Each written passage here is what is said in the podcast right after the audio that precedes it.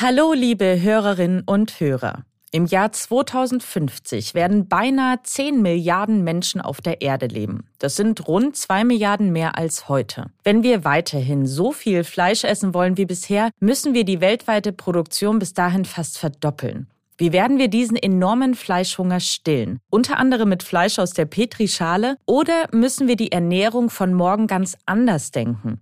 Um diese Frage soll es heute gehen. Und weil wir schon mal beim Thema sind, fragen wir uns außerdem, ob glutenfreie Ernährung ungesund ist. Mein Name ist Elisabeth Kraft und ich bin Wissenschaftsredakteurin bei Welt. Schön, dass Sie da sind. Aha. Zehn Minuten Alltagswissen. Ein Podcast von Welt. Wir werden von dem Aberwitz abkommen, ein ganzes Huhn zu züchten, um die Brust oder den Flügel zu essen und diese stattdessen in einem geeigneten Medium züchten. Dieses Zitat stammt von Winston Churchill, eingesprochen hat es mein Kollege Wim Ort. 1931 prophezeite der Staatsmann, woran heute Biotechnologiefirmen in Israel, den USA, Japan und den Niederlanden arbeiten. Sie wollen Muskelgewebe verkaufen, das aus Stammzellen gezüchtet wurde. Als Rindfleischpatty oder als Hühnchenugget aus dem Labor.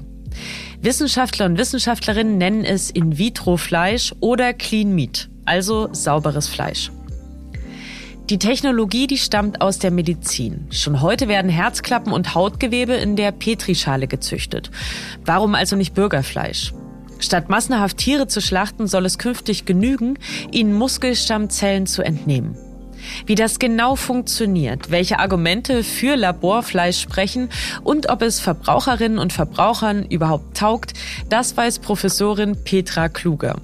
Sie arbeitet an der Hochschule für angewandte Chemie in Reutlingen. Dort leitet sie eine Projektgruppe, die unter anderem nach Wegen sucht, um die Massenproduktion von Laborfleisch voranzubringen. Frau Kluger, wie genau wird denn aus Muskelstammzellen im Labor ein Fleischpatty? Ja, zuerst einmal muss ich die Muskeln vermehren. Dazu gebe ich sie in eine Nährflüssigkeit, die so ein bisschen wie Suppe, also viele Mineralstoffe, Vitamine, Proteine.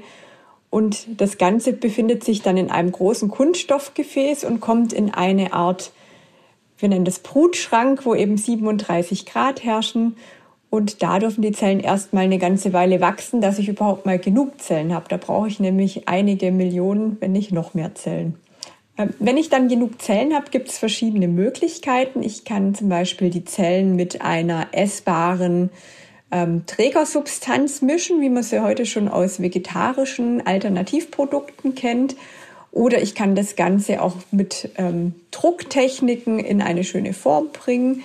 Manchmal muss ich das auch ausreifen lassen. Da wird es später ganz viele verschiedene Möglichkeiten geben, um wirklich eine dreidimensionale Struktur zu erzeugen.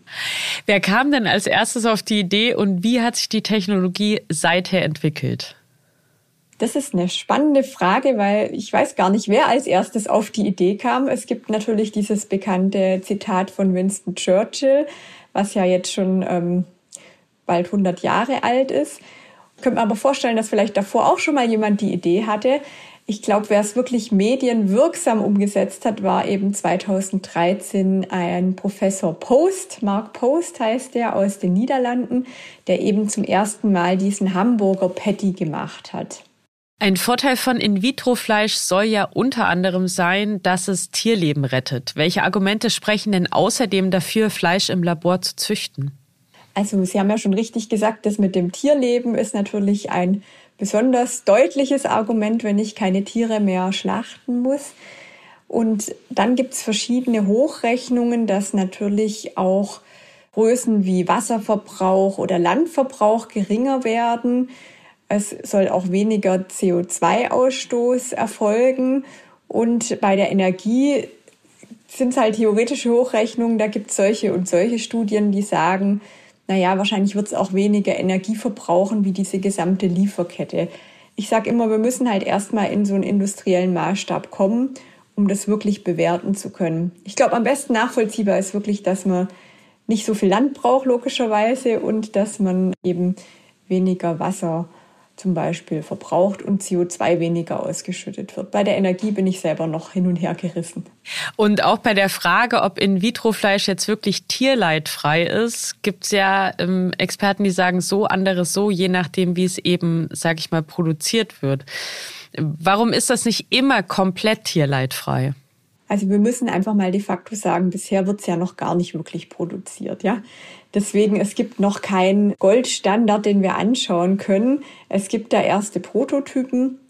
Und was man definitiv sagen kann, also ich brauche, wenn ich die Zellen habe, brauche ich eigentlich dafür nicht das Tier umbringen, um an diese Zellen zu kommen. Also da können wir schon mal einen grünen Haken dran machen. Und dann geht die Diskussion immer darauf, dass wir in den Nährmedien, die wir verwenden, auch tierische Bestandteile haben, die zum Teil durch die Tötung der Tiere natürlich ähm, gewonnen werden.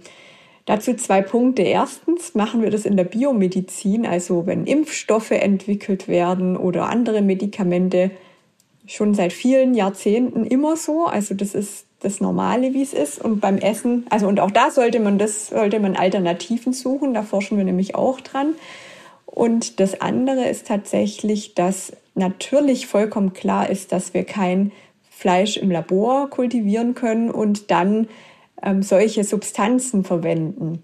Das heißt, es werden auf jeden Fall hier aktiv schon an Lösungen geforscht und es sind auch schon welche vorhanden, dass eben das ohne tierische Bestandteile ist das Medium. Und so werden die Produkte auch auf den Markt kommen, da bin ich fest von überzeugt. Wie steht es denn um die gesellschaftliche Akzeptanz von In-vitro-Fleisch? Also wird das auch gekauft werden, wenn es denn dann mal auf dem Markt ist? Ja gut, das ist jetzt natürlich ein bisschen in die Glaskugel schauen. Ich persönlich denke ja. Es gibt äh, Studien, dass das nur 10 bis 12 Prozent überhaupt kaufen würden, aber 10 bis 12 Prozent bei vielen hundert Millionen sind ja doch auch schon eine ganze Reihe. Und ich glaube, es geht ja auch gar nicht drum ähm, zu sagen, das muss jetzt jeder essen. Es soll einfach eine Alternative, eine zusätzliche für die Verbraucherinnen und den Verbraucher sein. Und da kann ja dann jeder entscheiden, ob er das nicht mal probieren möchte und vielleicht auch das Seitenwürstchen dann eben aus dem Labor kommt, anstatt aus der Schweinezucht. Wissenschaftler und Wissenschaftlerinnen, die forschen ja seit Jahren an Clean Meat. Wann wird es denn endlich auch im Supermarkt zu kaufen sein können? Ja, also ich würde sagen, rein von der Technik her sind wir oder sind viele Firmen schon relativ weit, dass da erste einzelne Produkte sogar in drei, vier, vielleicht fünf Jahren auf den Markt kommen können. Was für mich ganz schwierig ist zum Einschätzen, ist tatsächlich die rechtliche Lage. Das ist ja ein ganz neues Produkt und wie lange das wirklich in der Zulassung braucht, keine Ahnung. Wenn gewollt, kann es ja schnell gehen. Das kennen wir jetzt ja aus anderen Beispielen. Aber genau, da müssen wir eben abwarten, wie lange da die Zulassung wirklich dauert. Was steht denn der Massenproduktion derzeit noch im Weg? Also eigentlich steht ihm gar nichts im Weg, wenn man genug Geld hat, sagen wir es mal so. Das Geld ist aber bei den Firmen, vor allem im Ausland, das finden wir jetzt sehr schade hier, die deutschen, ich sag jetzt mal Hochschulen und Universitäten, weil man auch noch viel erforschen sollte. Technologisch gibt es verschiedene Hürden, die aber einfach mit Zeit und Aufwand sicherlich ähm, genommen werden können. Das eine ist, was ich gerade gesagt habe, diese Zellen. Ich brauche sehr, sehr viele davon. Und diese Gewinnung und Vermehrung, die muss noch optimiert werden. Das nächste ist wirklich diese große Menge an Zellen nachher. Also in welchen Tanks züchte ich die überhaupt heran? Da reichen ja fast nicht die Pharmatanks, weil ähm, auch ein Impfstoff ist nur eine kleine Menge im Vergleich zu zweimal die Woche ein Stück Fleisch oder sowas. Also da müssten wirklich große Volumen ähm, möglich sein. Und dann ist natürlich noch die Frage, in welcher Form wird es verwendet, wie wird es ähm, gemischt. Und da ist einfach dieser ganze Produktionsprozess noch so wenig klar, dass das noch erforscht werden muss. Also heißt, es steht eigentlich, es stehen spannende Aufgaben noch ähm, zu bewältigen, aber eigentlich steht dem nichts im Wege, sondern wir sind auf dem Weg dahin. Das war Petra Kluger. Vielen Dank für Ihre Expertise. Bitteschön. Um zu verstehen, was heute passiert, müssen wir wissen, was bisher geschah. Genau dafür gibt es unseren neuen Geschichtspodcast. Von politischen Intrigen im antiken Rom über die fanatischen Sektenführer in der frühen Neuzeit bis hin zu den großen Eroberern des mongolischen Reichs und ihren Management-Skills. Ich bin Joachim Telgenbischer. Ich bin Nils Minkmar. Und wir finden heraus, was bisher geschah um zu verstehen, was heute passiert. Höre, was bisher geschah, überall, wo es Podcasts gibt. Stimmt das wirklich? Mythos oder Wahrheit? Immer mehr Menschen ernähren sich glutenfrei. Das liegt aber nicht unbedingt daran, dass sie an Zöliakie leiden. So heißt Glutenunverträglichkeit nämlich in der Fachsprache.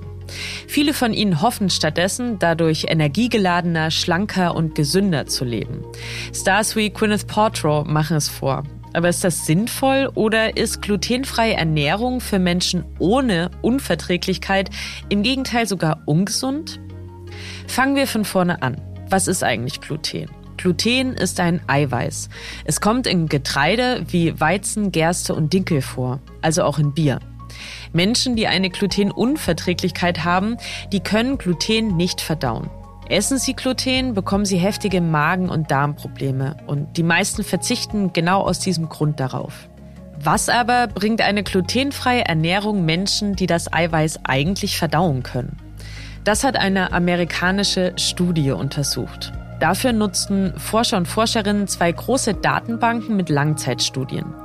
Darin wurden mehr als 100.000 Menschen zu ihren Ess- und Trinkgewohnheiten befragt. Niemand von ihnen litt an Zöliakie. Die Forscherinnen und Forscher berechneten nicht bloß die Menge an Gluten, die die Teilnehmenden zu sich nahmen, sondern ordneten sie auch entsprechend in Gruppen ein. Wer 7,5 bis 10 Gramm täglich aß, der landete in der höchsten. Die mit 2,6 bis 3,3 Gramm in der niedrigsten. Die Forscherinnen notierten sich außerdem, dass 5,9 Prozent aller Probanden noch im Untersuchungszeitraum an einem Herzinfarkt starben. Die, die am meisten Gluten aßen, starben seltener an einem Herzinfarkt als die, die weniger aßen. Tatsächlich lebten letztere aber auch ungesünder. Heißt, sie tranken mehr Alkohol, sie rauchten mehr, sie aßen mehr Fett und rotes Fleisch.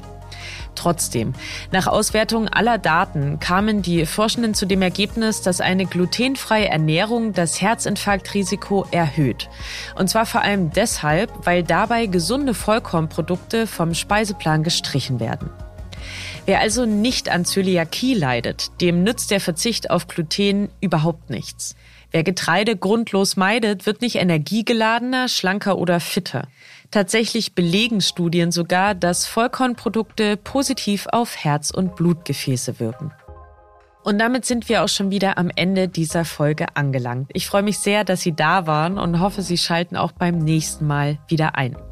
Wenn Sie mir einen großen Gefallen tun möchten, dann abonnieren Sie unseren Podcast auf den gängigen Plattformen. Bei Spotify, Amazon oder Apple Podcasts zum Beispiel. Dann gehen Sie auch ganz sicher, dass Sie in Zukunft keine Folge verpassen. Bei Spotify und Apple Podcasts können Sie uns außerdem eine Bewertung dalassen. Über fünf Sterne freuen wir uns natürlich am meisten, aber auch über jede andere Anmerkung, Kritik, über Lob oder Themenvorschläge. Die können Sie uns ebenfalls zukommen lassen, nicht über die Plattform, dafür aber per Mail an wissen.welt.de. Ich freue mich auf Ihre Zuschriften und wünsche Ihnen einen wunderschönen Tag. Ihre Elisabeth Kraft.